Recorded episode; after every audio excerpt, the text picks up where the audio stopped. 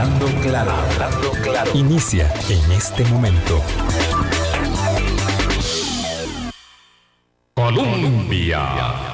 Con un país en sintonía, son las 8 en punto de la mañana. ¿Qué tal? ¿Cómo están? Muy buenos días, bienvenidas, bienvenidos a nuestra ventana de opinión. Lunes 12 es un día, un día apagadillo, oscurillo.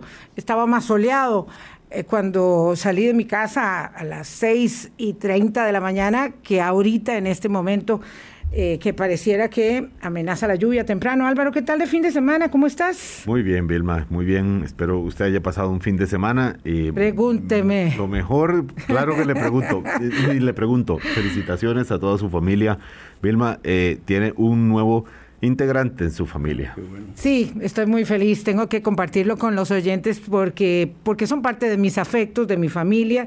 En estos casi 15 años de Hablando Claro no podría imaginar una buena noticia eh, sin compartirla con los oyentes. Así que, pues ayer nació Tomás, Tomás Augusto, que se nos hizo esperar bastante.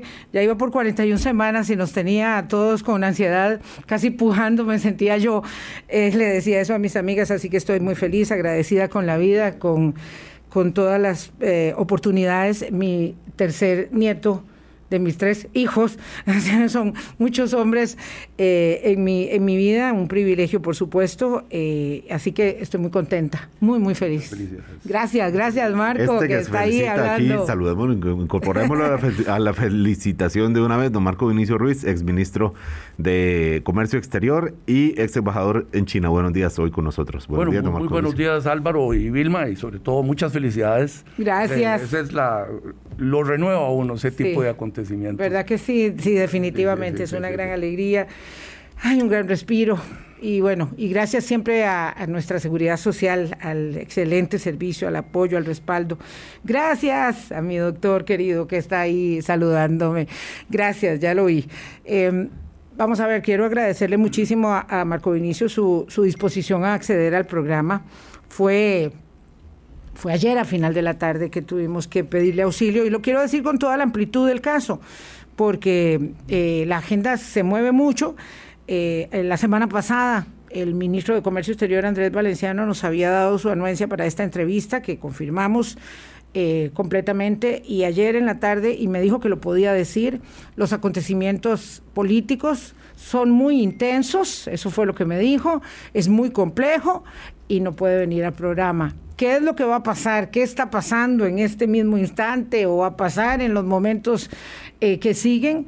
Lo veremos. Y él mismo también me dijo, ¿por qué no conversa con un ministro de Comercio Exterior? Eh, y yo llamé inmediatamente a don Marco y por supuesto él estuvo anuente. Tiene una gran experiencia para el tema que vamos a hablar y para muchos otros también, porque Marco ha sido embajador, ha sido ministro de Comercio Exterior, conoce muy bien de eh, temas eh, relacionados con la arquitectura de lo que vamos a ver y por supuesto hasta del impuesto global le podemos preguntar, que estoy entusiasmadísima con eso, aunque hay gente que dice que no sirve para nada, como Juan Carlos Hidalgo, que me lo digo aquí en el programa, pero yo insisto en que vamos por buen camino. Así que ahí estamos. Y don Marco Benicio es uno de los ocho firmantes de la carta eh, de exministros de Comercio Exterior dirigida al presidente Carlos Alvarado, mm, con un objetivo que suma en, algo que, que, se ha ido acumulando, se acumuló durante la semana pasada desde que se anunció el nombramiento de Otón Solís como representante ante la OCDE, y es que revoque el nombramiento. Es lo que le piden, porque lo que dicen es que pone en juego la credibilidad de Costa Rica ante este organismo, por no decir todo lo que ha provocado en la política interna local. Hoy que se reinicia la Asamblea Legislativa, veremos cuál es eh, o algunas de las consecuencias de ese nombramiento y entonces en esa dirección va la carta firmada por los ocho exministros de Comercio Exterior.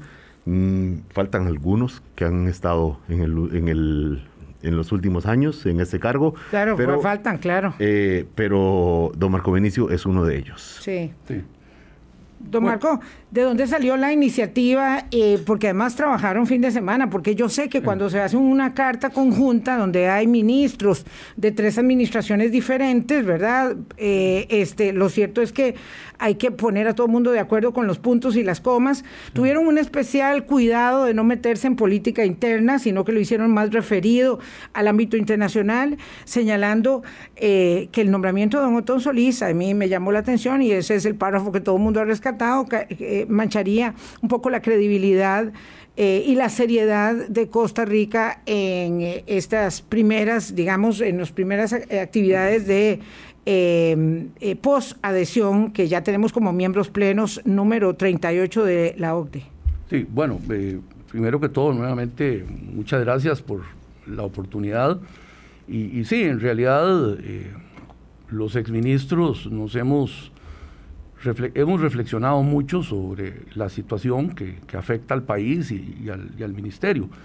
Y, y, quiero decirle que todos los exministros fueron consultados, algunos no firmaron en razón de que ostentan cargos que, les impiden este tipo de declaraciones, otros por... Como doña Anabel González, suponemos. Sí, sí, y, otros por razones muy personales, muy particulares. Don Alberto Trejos, sí, por, razones Alex Mora. Muy, personales que son atendibles, es decir, no, no necesariamente, pero todos fueron consultados y todos dieron su, su, punto de vista, digamos, y eso es lo que para mí es eso. Eh, incluso falta ahí don José María Figueres, ¿verdad? Que, que fue, fue ministro de Comercio Exterior. ¿Ah, no sí? sé si ustedes sabían, sí, claro. No, yo sé que fue ministro de Agricultura. él, él, estuvo, él estuvo, él estuvo un tiempo a cargo del, del ministerio también. ¿En qué gobierno? sí, sí, sí. Pero sí lo firma. Yo no me acordaba. Sí lo firma el señor Salazar, que es parte del equipo. Sí, sí, pero, pero digamos, esto no es, por eso le digo. No, es que es de exministro de Comercio Exterior, eh, claro. ¿Cómo se llama? Don José María eh, consideró eh, que siendo el precandidato no, no es un tema político y, y tratamos hasta donde se puede de eh, sacar el tema político. y ustedes ven que ahí hay personas de, diferentes administraciones y hay personas de, hasta de la administración del Partido Acción Ciudadana.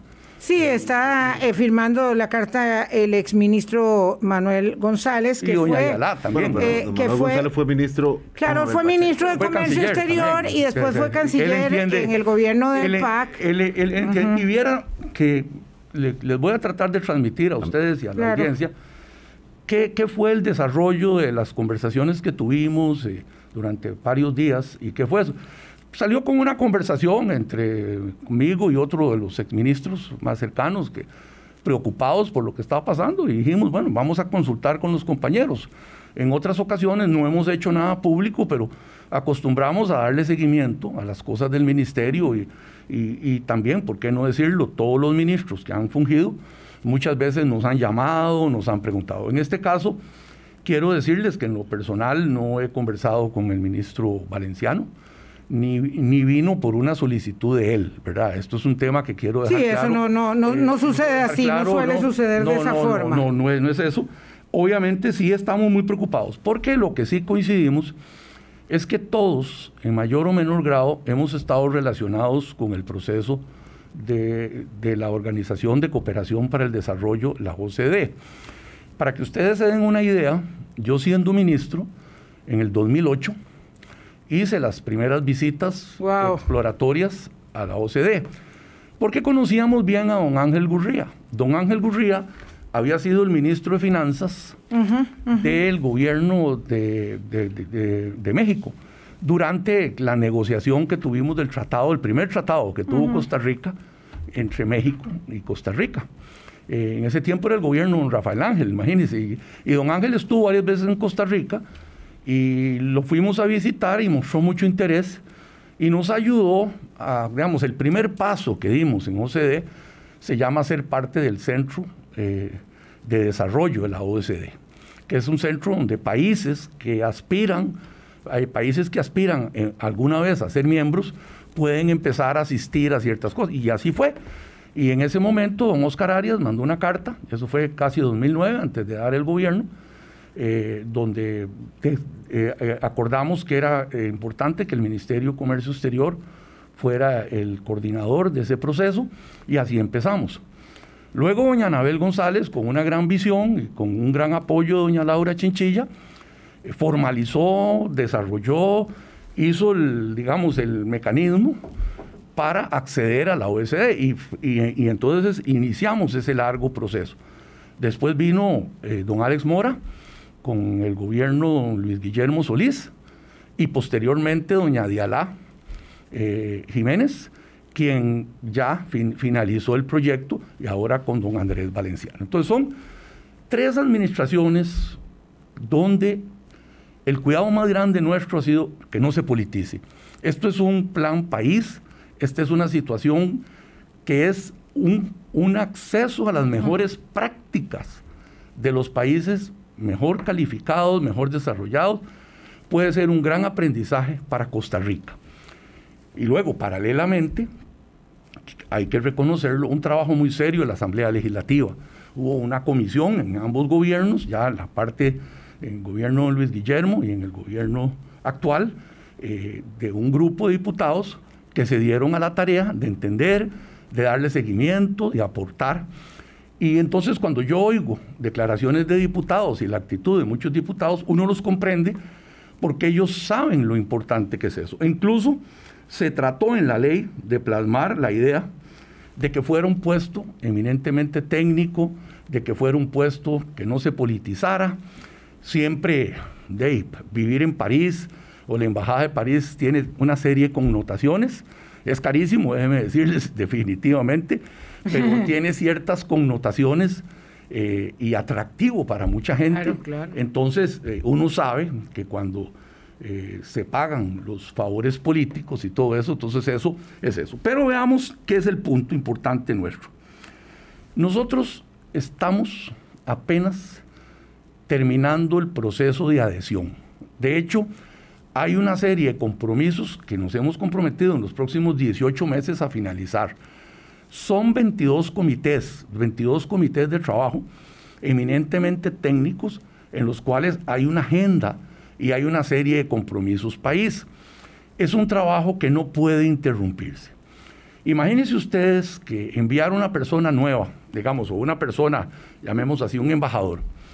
Cualquiera, digamos, no estamos pensando en uno en particular. Quiero, quiero decirles, para que se imaginen, porque yo fui embajador también, y a mí me costó casi tres meses poderme ir de Costa Rica. Sí, porque no salía el nombramiento, la, aprobación presupuestaria. bueno, cuando eh, eso es cuando es vía Cancillería, en efecto. No, no, igual. también es aquí, muy complicado. ciertamente, hay que hacer las previsiones, uno trasladarse al país, si uno se va con la familia, que salgan los tiquetes de viaje, ir a buscar una casa ahí. Y luego hay una situación, estamos apenas en julio como ustedes saben, en Europa, en julio y agosto no pasa nada. Es, es, la es, en, septiembre, cuando empiezan a trabajar. Es decir, cuando empiezan a trabajar. Entonces, en septiembre va a llegar un nuevo embajador a enterarse, a hacer los contactos, ¿verdad? Que corresponden a presentarse, a, que lo vean, a que saber quién es. De ahí, y resulta que estamos en medio de un año político donde hay elecciones en febrero del 2022. Y muy probablemente, muy probablemente, cualquier partido Cualquiera. Que, que, gane va a cambiar ese embajador. Esa es la realidad. Es decir, nadie puede garantizar o la probabilidad de que el embajador que, que hoy se nombre, digamos, no continúe en una nueva sí, Como mucho le quedarían nueve meses para, digamos, desempeñar la función. Desempeñarse en eso. Y, entonces, y, y vea, poco práctico. Y nos suceden, no ni nueve meses. Por lo general, si ya hay un gobierno electo en febrero, ya hay un cambio de ritmo y normalmente ya uno pide línea al nuevo gobierno o los mismos, eh, que es mucho en la vida diplomática, los mismos países socios, le, mire, mejor aguantemos esto hasta que vengan el nuevo gobierno. Le voy a contar esto porque es muy, me parece a mí que es, es bien claro. Cuando estábamos negociando el Tratado de Libre Comercio con México, había una señora, usted se acuerda de ella, doña Carmen Moreno, claro, que era la embajadora, de México aquí en Costa Rica. Tuvo una carrera increíble en la Cancillería mexicana. Una señora, como decimos aquí, más metida que la pobreza. Nos, conocía a todos y andaba. Es cierto. Nos llama, gana el presidente Figueres, eso fue después del gobierno Calderón. Gana el presidente José María Figueres, quien en campaña por cierto, don Otón, que estaba con José María Figueres en ese entonces, y don Francisco Antonio Pacheco, habían mostrado dudas en relación con el tratado con México. Entonces me, llama, yo estaba en la Unión de Cámaras en ese tiempo, y me dice, vea, Marco Vinicio, eh, por favor, dígale al presidente electo que dé una declaración de, que, de apoyo al Tratado de México, si no nosotros paramos todo. Porque no, no vamos a seguir con un gobierno que no quiere eso. Y así fue. Y a través de don José Rossi, que iba a ser el ministro de Comercio, se les habló y todo eso. Y entonces, entonces realmente son seis meses, señores, eh, costarricenses. Además, cuesta un dineral trasladar un embajador, por, por Dios. No estamos, o sea, lo que hay que pagar para homenaje de ida, homenaje de vuelta, hay, hay disposiciones establecidas en eso. Entonces, a nosotros nos parece que lo más, que lo claro es que indistintamente del nombre, y, no, yo no quisiera entrar si don Otón tiene o no las condiciones, posiblemente las tenga, los estudios, pero hay que entender la naturaleza del trabajo. Es una persona de trabajo en equipo. Lo que nosotros buscamos, la experiencia nuestra como ministros, en primer lugar, COMEX es el ministerio clave en esto porque es el que lleva los comités, la coordinación con el resto del gabinete o el resto de las instituciones, pero corresponde a, COMEX llegar a la gente. Esa persona reporta al ministro de Comercio Exterior y a la disposición. Y luego eh, sigue instrucciones del jerarca de COMEX. Y por eso es que se dice que el nombramiento debe hacerse a iniciativa del ministro de Comercio Exterior. Don Marco Vinicio, vamos a ver, usted lo que, lo que supone es que don, según, según lo que se desprende de la carta, que don Otón Solís tiene la idoneidad, pero no la capacidad para trabajar en equipo. Eso es lo que yo entendí. Bueno, déjeme decirle, yo no creo que tenga la idoneidad para todo, ¿verdad? Son 22 comités. Pero digo, yo me atengo a, lo que dice la carta. Sí, claro, no, Eso es lo que dice. No, nosotros no, estamos diciendo que Otón tiene la idoneidad, no, lo digo por ningún lado. Espérese para ver, si aquí tengo la carta para... para debe recalcar que no solo con los criterios de idoneidad, sino también que tengan disposición de trabajo en Exacto, que no solo se trata de cumplir criterios de idoneidad, sino también de trabajo en equipo. Uno puede leer ahí muy claramente que aunque tenga una cosa, puede ser que no tenga la otra, o eso es lo que se interpreta. Esto ya sabemos que es un problema político, eh, ¿verdad? Entonces, el punto es que ustedes se estiman, y ahí es donde quiero llegar, que es la credibilidad la que se va a ver afectada. Eh, y ¿Usted cree que la OCDE esté así como fijándose cada país a quién nombra y a quién selecciona o a quién no, Y si eso realmente es algo que, que, a ellos les incumbe o, digamos, esa prerrogativa eh, de designación se la dejan a cada país y sí es para nosotros. Eso, indefectiblemente, un problema interno. No, no, es un problema interno. Lo, que nosotros decimos es que queda muy mal poner una persona que seis meses después la vamos a quitar.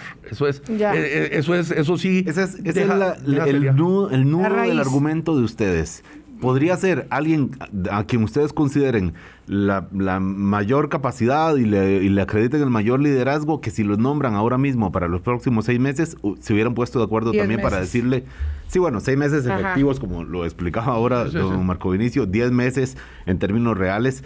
Eh, ustedes también hubieran dicho, presidente, es un error nombrar a cualquier persona en este momento. Por eso, digamos, eh, se, lo pongo ahí. Bueno, no es cualquier persona el ministro de Comercio Exterior hace una, hace una sugerencia de, una persona que garantiza la continuidad, que, que tiene un récord en eso y que ha estado ahí.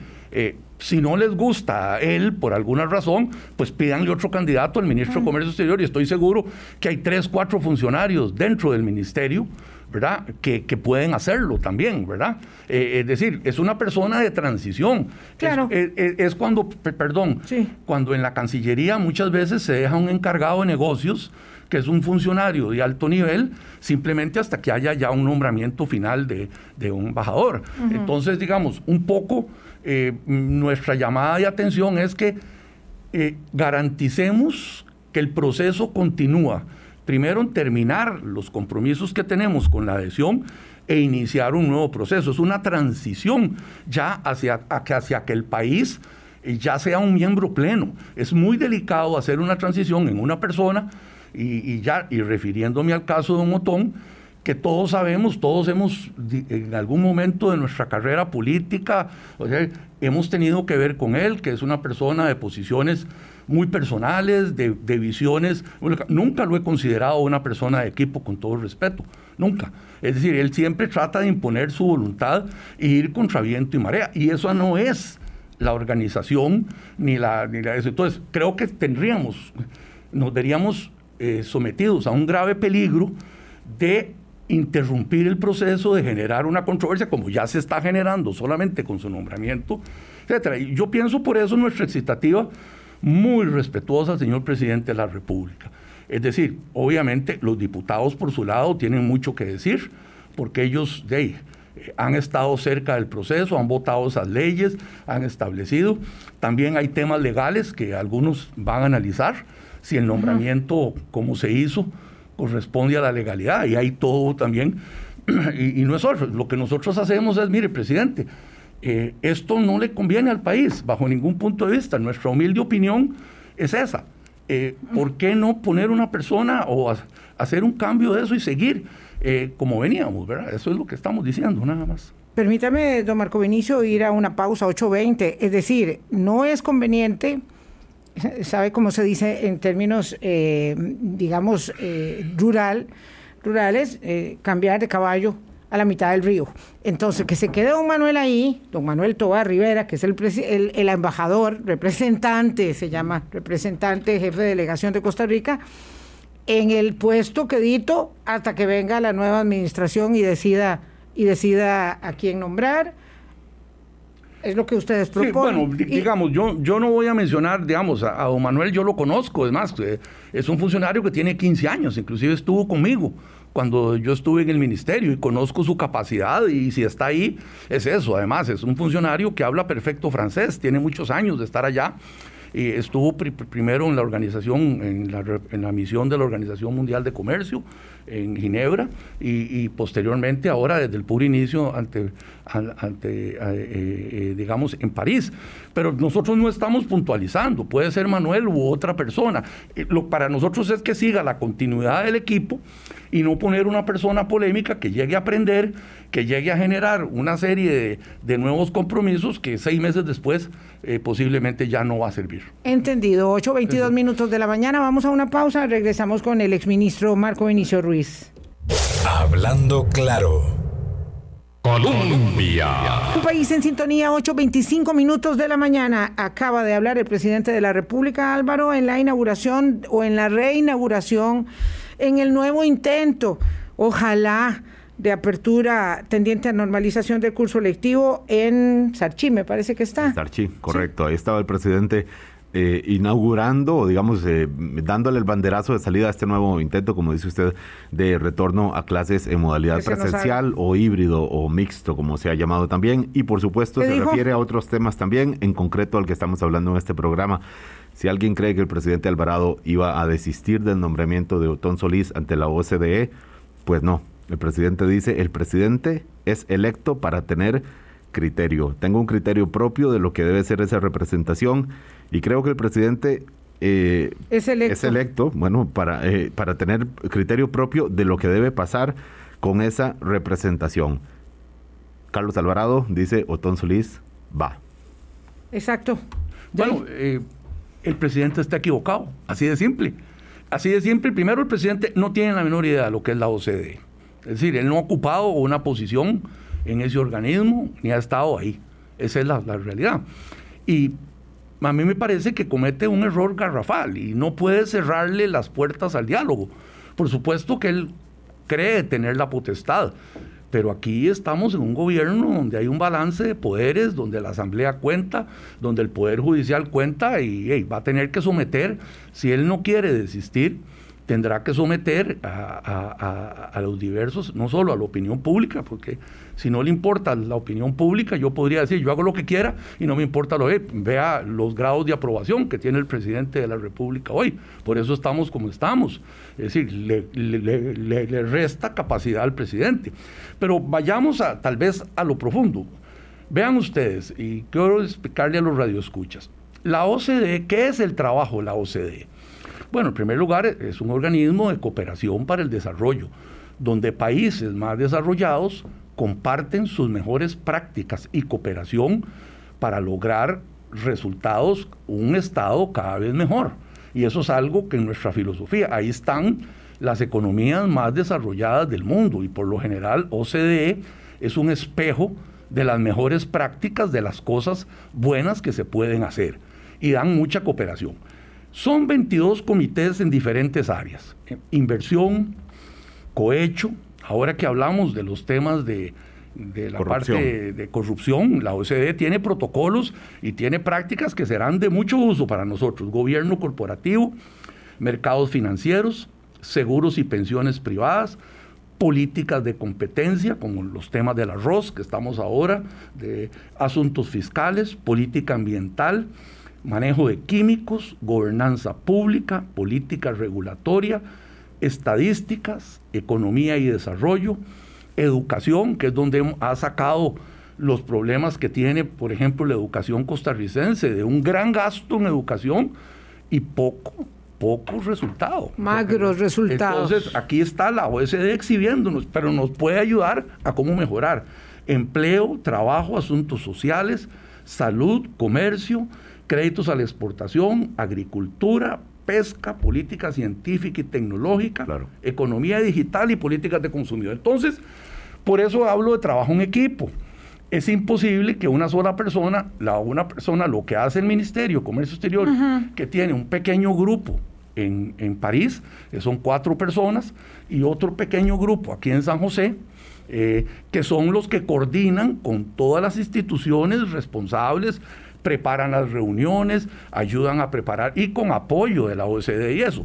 Y déjeme decirle, también el sector privado se ha involucrado, eh, eso es como un asunto paralelo a través del VIA, eh, que se llama el, el acuerdo de del business, eh, es el, sector privado en la OSD. que tiene una organización, de hecho, UCAEP es la miembro, y yo los invito a, traer aquí a don, Elías. Eh, ah, Soleil. A don Elías Soleil, quien es el que coordina ese esfuerzo y que realmente hemos avanzado muchísimo en entender muchas de las cosas y, apoyar y también dialogar con el gobierno sobre esas diversas posiciones. Y, y, hay otros grupos, entonces eso es una realidad. La OSD no obliga a nada. Esto es un tema importante porque gente dice, es que la OSD dice, bueno, es una buena práctica. Si usted tiene una mejor, póngala. Pero yo creo que es levantar lo que se llama la barra para nuestras políticas públicas que las necesitamos. Entonces yo pienso que el país tiene que ver esto muy serio y esto es independientemente del gobierno. Entonces, por eso, si se le pide a don Carlos que revise eso, es porque estamos convencidos que, un, que, es poco el tiempo que una persona que llegue a hacer una revolución ahí, a, a, meter sus ideas, etcétera, como ha sido tradicional de la persona que ha designado, nos va a hacer perder tiempo y para que esté seis meses nada más. Eh, además de un costo enorme para el país. Entonces, a mí me parece que, señor presidente, no es lo correcto. O sea, lea, lea los tiempos, lea la situación y, y creo que lo que tiene que hacer es revisar ese campo, pedirle al Ministerio de Comercio Exterior, si no le gusta el candidato que pusieron otros, pero que sea con una evaluación de las condiciones, que sea un proceso transparente, no, no porque yo quiero, porque yo mando, yo quiero mandar a Don Otón, porque es mi decisión. No, señor tiene que ser idóneo y eso es lo que nosotros estamos pidiendo. Don Marco Vinicio, eh, no podemos especular, más allá de lo que nos dijo el propio Andrés Valenciano respecto de su imposibilidad de aceptar la entrevista después de que le había confirmado por qué no viene. Pero lo que me dijo era, y me dijo que tenía autorización para decirlo, que es que el ambiente era muy complicado.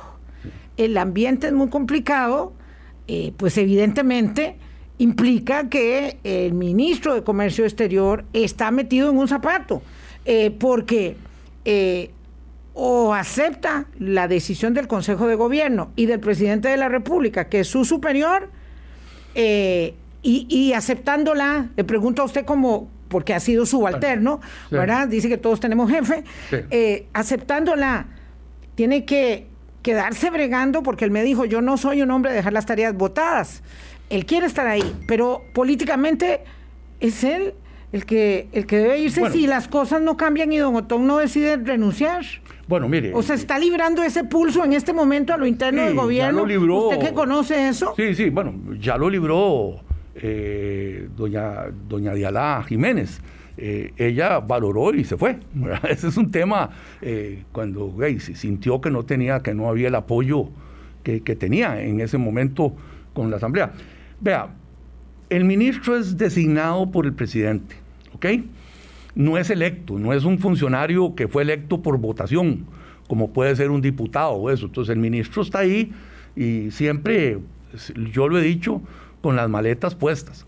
Él ya dio su, su si, su lucha, ya dio su lucha, puso los puntos sobre las IES, más bien a mí me sorprendió muchísimo lo que trascendió a la prensa y todo, porque por lo general las sesiones del Consejo de Gobierno son, son no son públicas, ¿verdad? Cuando habla, perdón, eh, Marco Vinicio, para efectos de los oyentes, lo que trascendió es que don Andrés Valenciano, obviamente como COMEX, se opuso eh, votó en contra del nombramiento de, de, Otón Solís frente a la gran mayoría del resto de miembros del Consejo de Gobierno. Eso es, y él expuso sus razones y, después creo que envió un comunicado donde explicaba.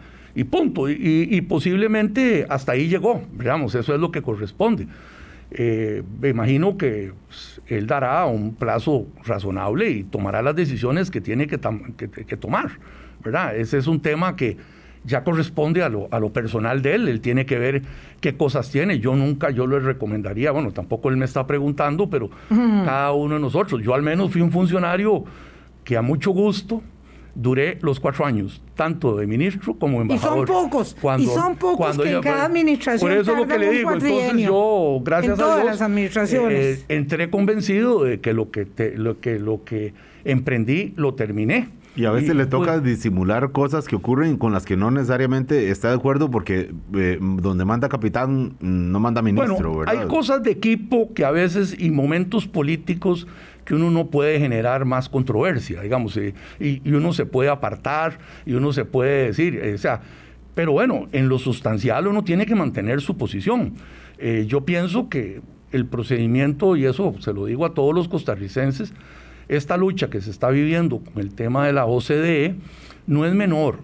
Es, es, una lucha por la transparencia, por el nombramiento de personas idóneas en una institución que no es la típica institución pública que se ha criticado en el pasado, donde llegan políticos a calentar la, silla, donde se mandan personas simplemente para cambiarlas de un lado a otro. Al menos la visión de los exministros que suscribimos esa nota es que el país debe ser muy serio en eso. Entonces, ese es el llamado que estamos haciendo, que no demos un paso en falso al arranque. Ese es el, pero, Marco Vinicio, está en el punto con algo. Usted dice que, que este no es un tema menor, pero usted sabe que lo que más me angustia o me acongoja de todo esto es que es un tema muy menor respecto de los problemas que tenemos y, que no, no, no, creamos problemas, que es peor, creamos problemas. Y evidentemente no estaríamos aquí sentados si no fuera porque hay un problema creado, político, creado. Entonces, eh, esto es lo que hace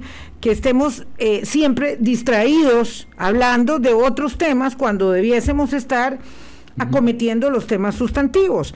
Por ejemplo, la Asamblea Legislativa va a reiniciar hoy sus tareas. El día de control político es el miércoles, pero es un hecho que hoy mismo va a haber ahí una gran este, eh, eh, deliberación, efervescencia. Esperaba que respecto, Claro, respecto de los temas sustantivos que tienen que ser aprobados. Con una Asamblea Legislativa que ha tenido enorme cantidad de problemas para sesionar, ¿cuántas interrupciones ha tenido entre COVID?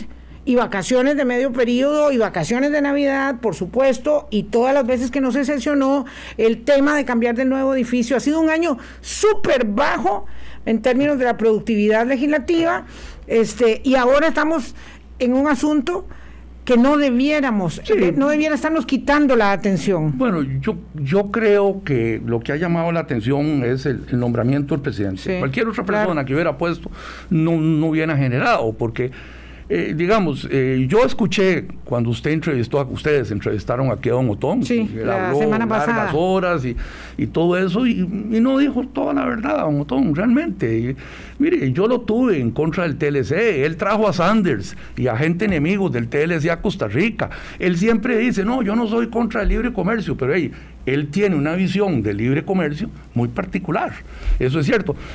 Da gusto, por ejemplo, leer hace unos días a doña Rebeca Greenspan, hoy nada menos que la secretaria general o la directora de la UNTAD, el organismo de Naciones Unidas para el Desarrollo, donde lo dice claramente, el comercio internacional es vital para los países, para el desarrollo de los países. Y yo no quiero ahí a los que se han opuesto a la Alianza del Pacífico, a los que han puesto todo tipo de trabas. Eso ya está inherente a ellos, es otra visión del mundo. Sí es personal entonces, don entonces perdón. Sí, sí es, es que usted antes decía, independientemente de quién sea, es que mm, yo creo que aquí los tres y quienes nos escuchan estarán claros en que... El problema es Otón. El problema es, es el nombre Otón Solís. Álvaro, olvidémonos del nombre. A mí me hubiera gustado haber hecho una entrevista a los posibles candidatos, digamos, a la, a la OCDE, que no sé si hubo, sabemos de dos, ¿verdad?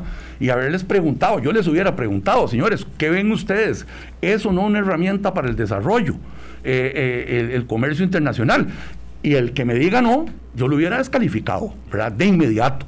Pues pero cuando él dice que sí, porque usted decía que oía la entrevista, cuando él dice que sí, la cosa es, no le creo. No, es que no, déjeme, déjeme decirle, no, es lo que yo he visto. Claro. Es, lo, que yo he visto, cómo tratar de zafarle el piso a, la inversión en zonas francas, cómo meter cositas y eso es lo que yo he visto, no, no, no me lo he contado. Pero además de eso, vea, vea lo siguiente. Hay un problema serio en todo este ataque a, las bondades o, al, estilo de desarrollo del comercio internacional, que es que el país no está preparado.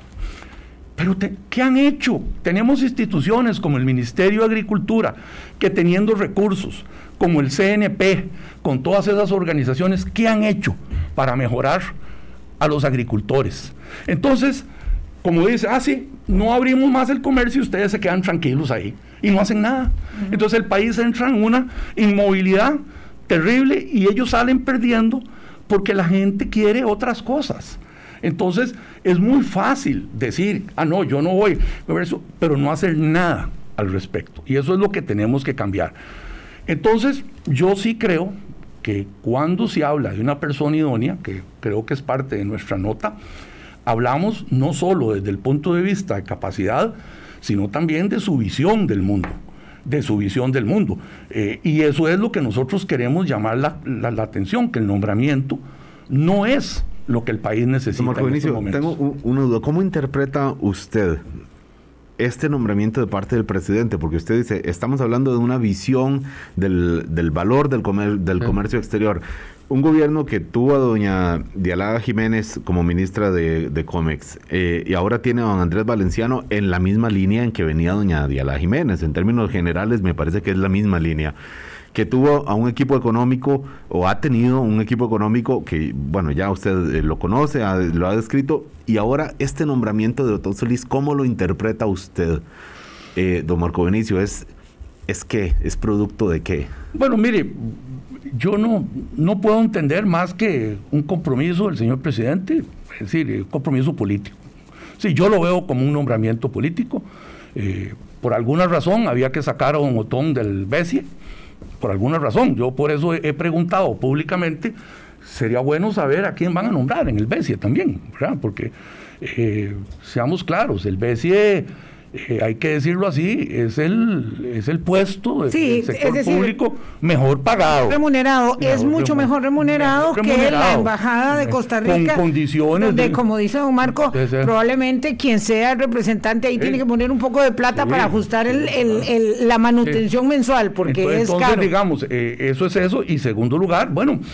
Eh, puede ser un compromiso. Mire, yo he visto funcionarios públicos que después de haber ocupado puesto de embajador o puesto así, buscan ya otros cargos porque piden como requisito haber sido embajador o haber sido ministro. Entonces uno los ve ya que van a otras instituciones. Vea, ser, honestamente, ser funcionario público en una organización internacional es muy, muy bueno para mucha gente y quienes lo logran qué bueno, ¿verdad? Eh, para el país. Y de hecho tenemos muy buenos eh, en esa línea.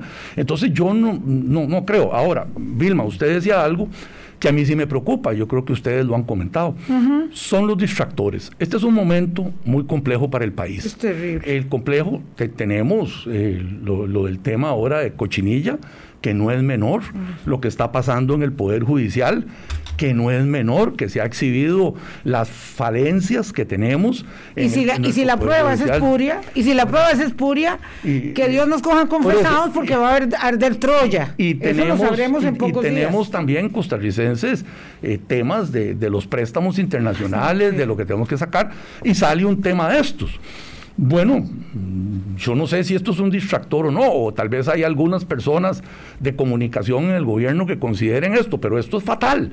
Esto es fatal en este momento. Si más bien la OCDE puede ser un mecanismo de salida para ayudarnos a solucionar los problemas que tenemos en el Poder Judicial con apoyo internacional, los podemos, lo podemos tener en el lado económico, ¿por qué enredarlo? Yo honestamente sí creo que en esta oportunidad el señor presidente se equivocó. vamos a una pausa, son las 8.43 minutos de la mañana. Este fin de semana los países eh, del G20 aprobaron ir adelante con el impuesto a las transnacionales, a las multinacionales.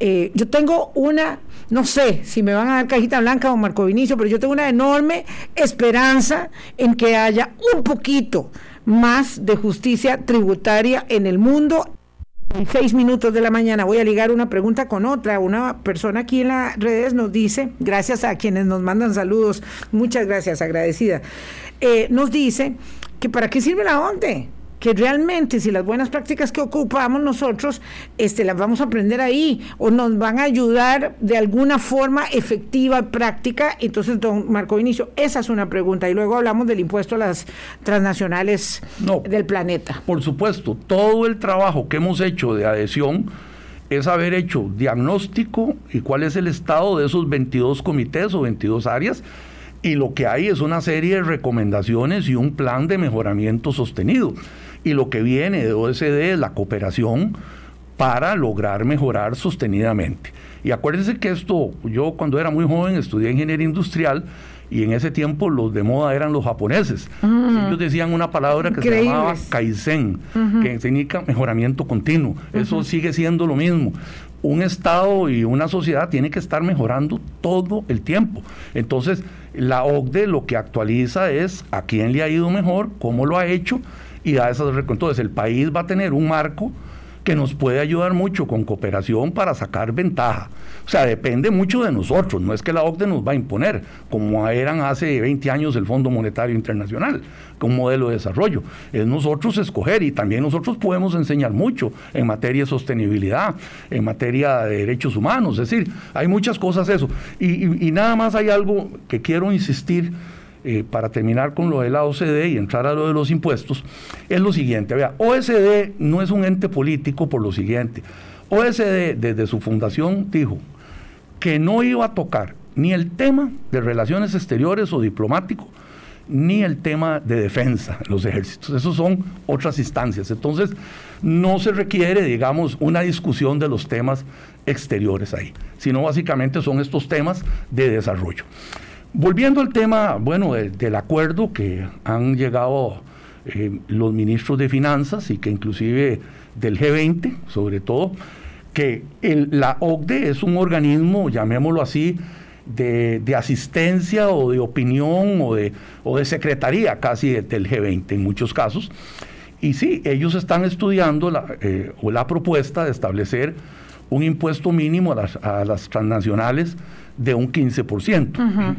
Evidentemente esto en el mediano o largo plazo va a cambiar muchos de los esquemas que, los países hemos hecho. Yo, yo diría, como Costa Rica, si a mediano plazo eso va a cambiar, ¿qué haría yo? Bueno, en primer lugar, es una llamada de atención que el tema por años rezagado, por años escondido, del mejoramiento de la competitividad país, es mi prioridad, porque la única manera que yo voy a poder ser efectivo en atracción de inversiones es teniendo condiciones similares a otros países, pero también ser competitivo. Ok, entonces, vamos a ver, eh, si, si la estructura tributaria va a cambiar, debemos proveer, provocar otras condiciones. Por ejemplo, eh, la muy llevada y traída durante ya, no sé, una década o más de las tarifas eléctricas. Digamos, esa es, digamos, como una corrección que hay que hacer. Ahora, esto de, me, encanta esto de, la, de las eh, impuestos a las transnacionales, ya le decía, me genera como eh, entusiasmo de que algo va a ser un poco más justo en el mundo. se podrá hacer en tanto los países eh, ricos, los países que tienen poder de decisión y la OCDE y todos los demás vayan hacia adelante. Nosotros solitos no vamos a hacer nada. No, no. Claro, ahí estamos dependiendo, porque nosotros somos el caso, por ejemplo, en Europa, de Irlanda o de Hungría, nosotros acá hemos provocado condiciones, digamos, para atraer esas inversiones, esas empresas e instalarlas acá. De modo que nosotros no podemos hacer nada por nosotros mismos, pero el día que haya un impuesto global nos vamos a beneficiar de ello. Claro, bueno, hay, hay varias cosas que tienen que discutirse. Como usted lo sabe, hay un acuerdo preliminar que ahora pues tiene que ser estudiado por los grupos, por diferentes instancias y diríamos que falta algún tiempo para eso, no es mañana. Ah, claro, eh, claro. entonces, eh, en primer lugar, digamos, si, si lo que se busca aquí es tratar de tener un mayor control sobre las transacciones, digamos, de cierto tipo de multinacionales, sobre todo todos los temas que tienen que ver eh, con el comercio electrónico, con empresas que, que, hacen licencias, que, es decir, servicios en términos generales, eh, que es un, digamos, entonces, en primer lugar, no necesariamente eso aplica, para ponerlo así, eh, no sabemos a las empresas que están hoy en Costa Rica, porque eh, nuestra connotación es diferente. Pero, digamos, suponiendo que si uno ve que en el mediano plazo ese ofrecimiento que hace Costa Rica de, eliminar eh, eh, la ventaja tributaria, porque entonces yo la puedo eliminar, en el tanto todos los países del mundo la, eliminen. Si usted se acuerda, valor de cuando nosotros empezamos a quitar eh, los beneficios de las empresas textiles, ¿A dónde se fueron? A Nicaragua, a Honduras, a Honduras, El Salvador. Bueno, está bien, y nosotros cambiamos un poco esa estructura, digamos. Entonces, e, e, eso puede pasar. También estamos en un mundo, que esto es importante, no es un mundo, es un mundo mm, eh, que se está tratando de volver a la Guerra Fría de antes, ¿verdad? Vos estás conmigo, pero no estás con el otro, etcétera. Entonces, aprovecho eso justamente. Cuando usted habla de Guerra Fría de antes, cuando uno sabe del trasfondo del pulso entre Estados Unidos y China, usted ve a China matriculado con esta propuesta, digo, sabiendo que usted estuvo ahí como varios, mucho tiempo como embajador de Costa Rica en Beijing, ¿Ve usted a ese país, a ese, mm, a ese mundo, verdad? Porque es, culturalmente además es, un mundo matriculado en esta propuesta. Bueno, mire, China es un país que ha hecho un esfuerzo grande, y me consta, por integrarse a, los entes internacionales. De hecho, mm, digamos, cuando yo estuve allá se cumplieron años. Eh, China ingresó a, a la OMC, que no era miembro, hoy ya tiene como 15 años. Eh, tiene un, vicepresidente del Fondo Monetario Internacional, es chino, un vicepresidente o un eh, vice, digamos, delegado de la, de la OMC es chino. Entonces ellos y, y, hace enormes esfuerzos, vea con lo del cambio climático, a pesar de las críticas que han hecho sobre China y su política ambiental, es un país que más invierte en mejorar las condiciones y eso. Entonces, yo pienso que, China entraría en un esfuerzo de estos, ¿verdad? Yo, yo no lo veo. ¿Y usted cree que en algún momento el Senado de los Estados Unidos este, puede aprobar algo semejante? Porque, claro, si Estados Unidos no lo aprueba, bueno, ese, eh, es, el imposible, ¿verdad? Usted ha dicho la verdad. Esos acuerdos que los países van a ir a los diferentes países a ver. Por ejemplo, aquí en Costa Rica, para mí es un tema que todavía tenemos que ver y estoy seguro de, nosotros tenemos contratos firmados con empresas que tienen un límite, no son eternos, ¿verdad? Tienen ciertas condiciones y si viniera algún cambio hay que negociar, hay que esperar el plazo, etcétera. Pero mi mayor preocupación, ya teniendo una idea que eso puede venir, es cómo yo dar condiciones a que las empresas sigan viniendo y cómo seguir fortaleciendo nuestro sistema educativo para ofrecer dos idiomas, para ofrecer gente de técnica de calidad el esfuerzo país para mejorar G5, los servicios o sea, públicos, todo. todo. eso, eso para mí ya es ayer. Sí, ¿verdad? ayer. Entonces yo creo que esa es la, la- en vez de estar viendo cómo ponemos impuestos o qué hacer es cómo mejoramos el país. Sería compre- Algunos impuestillos habrá que poner sí, sí, para sí. aprobar el acuerdo con el Fondo Monetario Internacional. Nos vamos, don Marco Vinicio. Bueno, a gusto. costa de esto, gracias de verdad por venir. A costa de esto, ¿se vale que no se apruebe el empréstito con el Fondo Monetario Internacional? No, ya eso corresponde Ya a los mucho. diputados. No, no, yo, yo creo que los diputados sabrán valorar eso. Ellos han estado cerca del proceso de la OSD.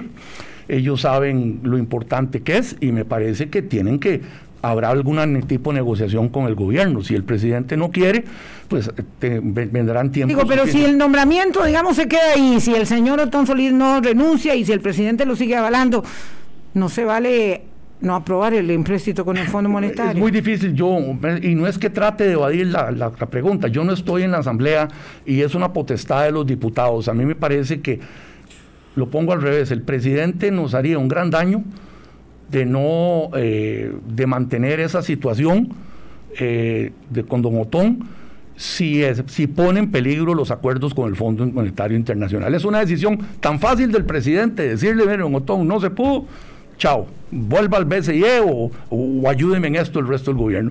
Y ya se acabó el problema. Entonces, a mí me parece que más que los diputados es el presidente. Nos vamos. Muchas gracias, Marco Vinicio Ruiz, exministro de Comercio